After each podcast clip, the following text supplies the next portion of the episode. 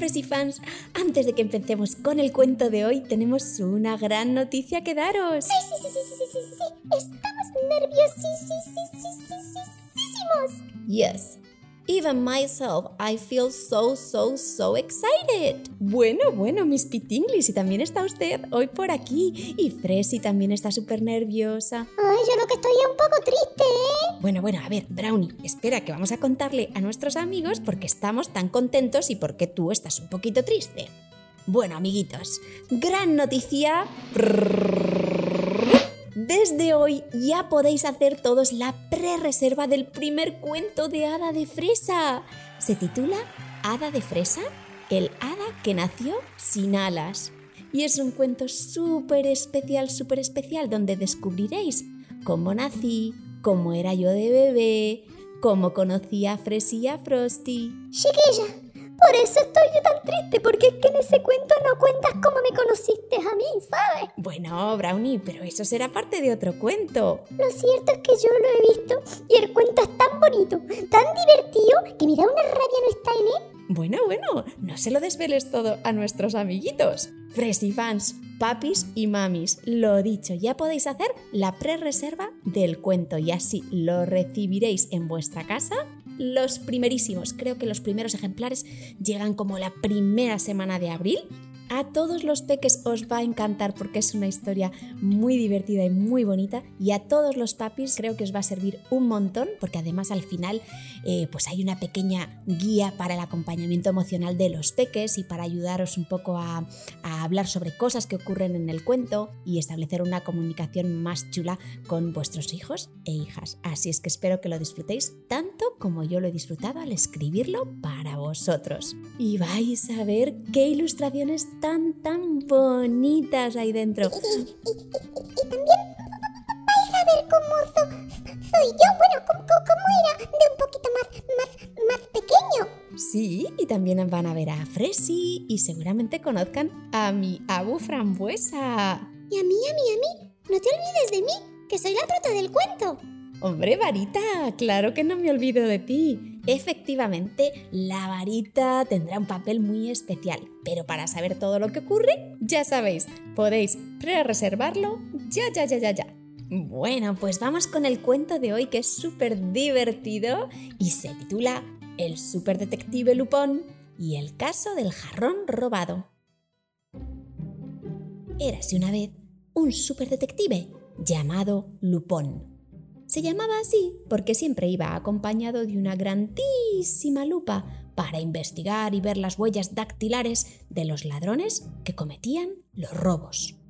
Se encargaba de las investigaciones más difíciles para encontrar a los culpables y que la policía pudiese arrestarlos y llevarles a prisión. ¿Qué, qué, qué, qué, qué, qué, qué, qué has dicho, Daddy? No me he enterado de nada. ¿Las huellas dacti qué? ¿Qué son las huellas dacti dactilares?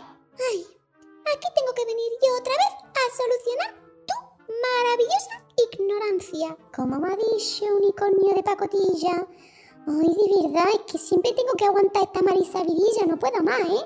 Escucha, pequeño chucho. Una huella dactilar o dermatoglifo es una impresión visible o moldeada que produce el contacto de las crestas capilares de un dedo de la mano sobre una superficie. Chiquilla, como no te expliques mejor, no me he enterado de nada de nada, ¿eh?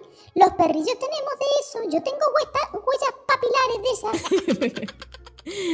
No, yo creo que no tienes huellas dactilares, Brownie. Las huellas dactilares son propias de los humanos. Los animales dejáis otro tipo de huellas. Pero bueno, sigamos con el, con el cuento que siempre me interrumpís y los Fresy fans están deseando escucharlo. A Lupón siempre le acompañaba su inseparable ayudante. Todos le llamaban Dante, el ayudante parlante. Y ya os imaginaréis por qué. Pues sí, efectivamente el ayudante parlante no paraba de hablar en ningún momento. Hablaba mientras desayunaba, mientras iba en el coche, mientras se duchaba, mientras dormía. Uy, mira tú, como la Fresi, que no la callo yo ni debajo del agua. ¿Qué carrete tiene la tía? excuse me, excuse me, Strawberry Fairy. So, um, did he speak English? Hablaba en inglés también, ¿verdad? Ay, pues no, Miss Pitinglis. Me parece que este solo hablaba español. Debería ir a unas clases con usted. Excuse me, but I am telling you, we really need to do our stories in English. Ay, sí, sí, sí, sí, tiene usted razón, ¿eh? Tenemos que hacer nuestros cuentos en inglés. Ay, no, que entonces no me entero de nada. Pues por eso, Brownie, por eso los tenemos que hacer en inglés. La profesora Miss Pit English tiene razón. Yeah, I'm always right. Like, like Frosty, we are always right. Ay, que sí, que sí, que sí. Como me gusta a mí la Miss Pit English. Venga, chicos, que perdemos el hilo. Bueno, pues lo dicho, que el ayudante parlante Dante pues hablaba muchísimo. Un día les encargaron investigar un caso muy difícil. Aparentemente, un ladrón había robado un valiosísimo jarrón en la mansión de los duques de Brighton. El superdetective Lupin y su ayudante parlante se montaron en el coche en dirección de aquel secreto lugar. De camino, Dante no paró de hablar durante todo el trayecto. Detective Lupón, Detective Lupón, ¿dónde dice usted que está entonces esa mansión? ¿Y, cuánto vamos a tardar en llegar? Ay, me pregunto lo que encontraremos allí. Uf, y dicen que ese jarrón costaba como un millón de euros. Madre mía, pues yo le regalé un jarrón de esos a mi abuela y me costó cinco euros. No sé dónde compran los duques de Brighton.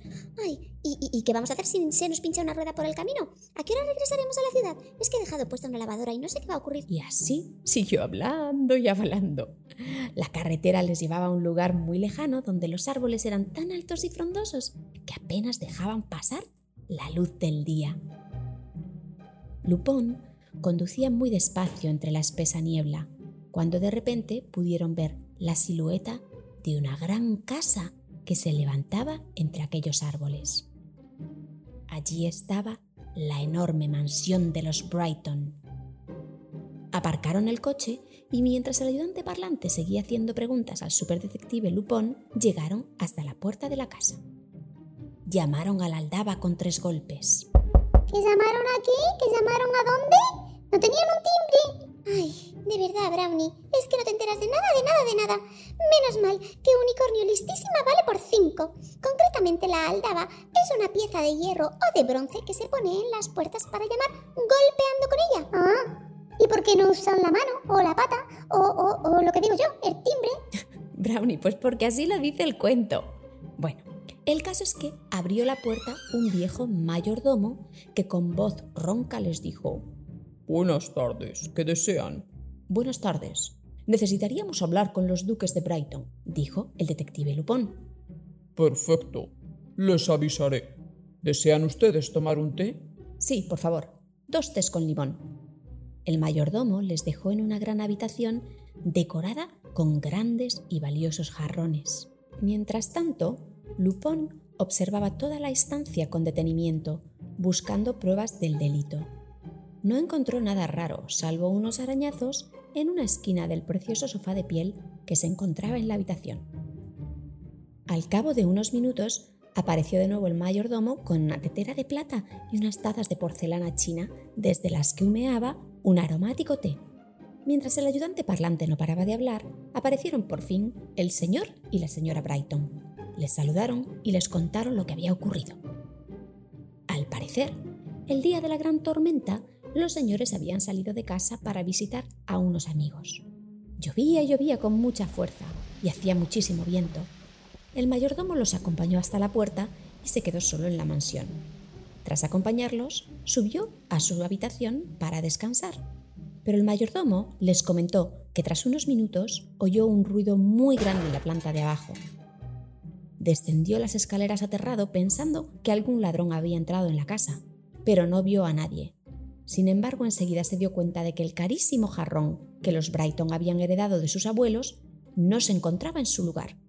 Inmediatamente, el mayordomo salió corriendo hacia la comisaría de la policía para contarles lo ocurrido. ¿Y por qué salió corriendo en mitad de la tormenta, hombre, que se iba en papá? ¿Pero por qué no les llamó por teléfono? ¿O por qué no llamó a los señores Brighton? ¿Y por qué no les mandó un WhatsApp? ¿O por qué no les hiciste un FaceTime? Yo no entiendo nada de este mayordomo, ¿eh?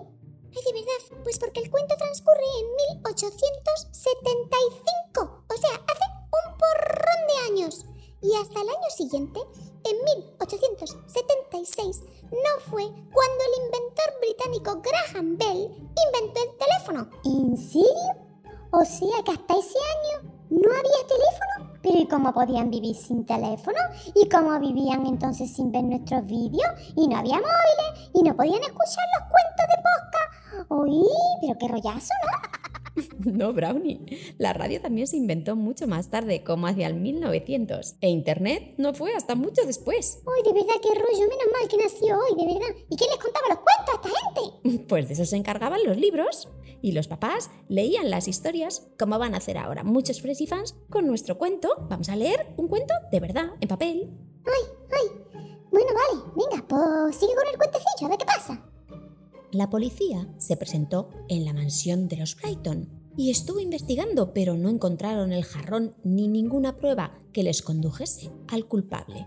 Por eso dejaron la investigación en manos del superdetective Lupin y su ayudante parlante. Mientras los duques de Brighton les contaban lo ocurrido a Dante y a Lupin, estos paseaban por las habitaciones de la mansión. Recorrieron varios salones, la cocina, los aposentos de los duques, la habitación del mayordomo. En un momento que los duques les dejaron solos, el superdetective Lupin sacó su gran lupa y empezó a mirar con detenimiento todo lo que había alrededor de la casa. Dante, el ayudante parlante, tomaba las huellas dactilares en la zona de donde desapareció el jarrón. Hablaron con el mayordomo para que les ayudara a buscar algún sospechoso del delito, pero no encontraron ninguna información al respecto. Unos minutos más tarde, reunieron a los duques de Brighton y al mayordomo en una de las salas de la casa. Y el superdetective Lupin les dijo con voz profunda, Una vez hechas las investigaciones pertinentes, mi ayudante y yo hemos llegado a una conclusión. Díganos, por favor, señor Lupin, ¿qué ha ocurrido? ¿Qué ha ocurrido? ¿Quién ha robado nuestro jarrón? Pues bien, el culpable del delito es el mayordomo. Les contaré cómo sucedieron los hechos y cómo he llegado a esta conclusión. Cuando he aparcado mi coche en el parking de su casa, encontré una pequeña caquita de un animalito junto al aparcamiento. Pero si nosotros no tenemos ni perro, ni gato, ni ningún animal, dijo la duquesa Brighton. Señora, también analicé los arañazos que están en el sofá de piel que tienen usted en la sala del té. Más tarde pude analizar con mi gran lupa que había pequeños pelos de animal sobre la alfombra de la entrada. ¿Animales? Eso es rarísimo. Mi marido es alérgico a los animales. No hemos tenido nunca ni un pez. Esto es lo que ocurrió, señora. La noche anterior a la tormenta, un gatito perdido llegó a la mansión para cobijarse porque esa noche fue muy fría también. Su mayordomo es muy amante de los gatos, aunque usted no lo sepa, pero también sabe que ustedes son alérgicos. Así es que recogió al pequeño menino y lo escondió en el sótano. Ay, de verdad que saboreó los duques. Y hay que ser alérgico a los gaticos. Ay, con los ricos que están. Pero si tú no comes gatos, Brownie, tú solo les asustas. Ay, ya, pero ya me gustaría a mí comerme un gatico al horno. Could you please be quiet? Cállense, por favor. The story is really, really interesting. Bueno, dejadme que continúe, que, que, que estamos descubriendo lo que ocurrió. El detective Lupin les dijo que la noche de la tormenta, cuando los duques se habían marchado, el mayordomo sacó al gatito del sótano. Y el gatito se paseó por toda la casa de mueble en mueble, hasta que sin querer, ¡zas! tiró el valioso jarrón al suelo. El mayordomo se asustó mucho, recogió los pedazos y los tiró a la basura, para que ustedes, mis queridos duques, se pensaran que era un robo. El mayordomo reconoció que efectivamente todo había ocurrido como el detective y su ayudante habían dicho.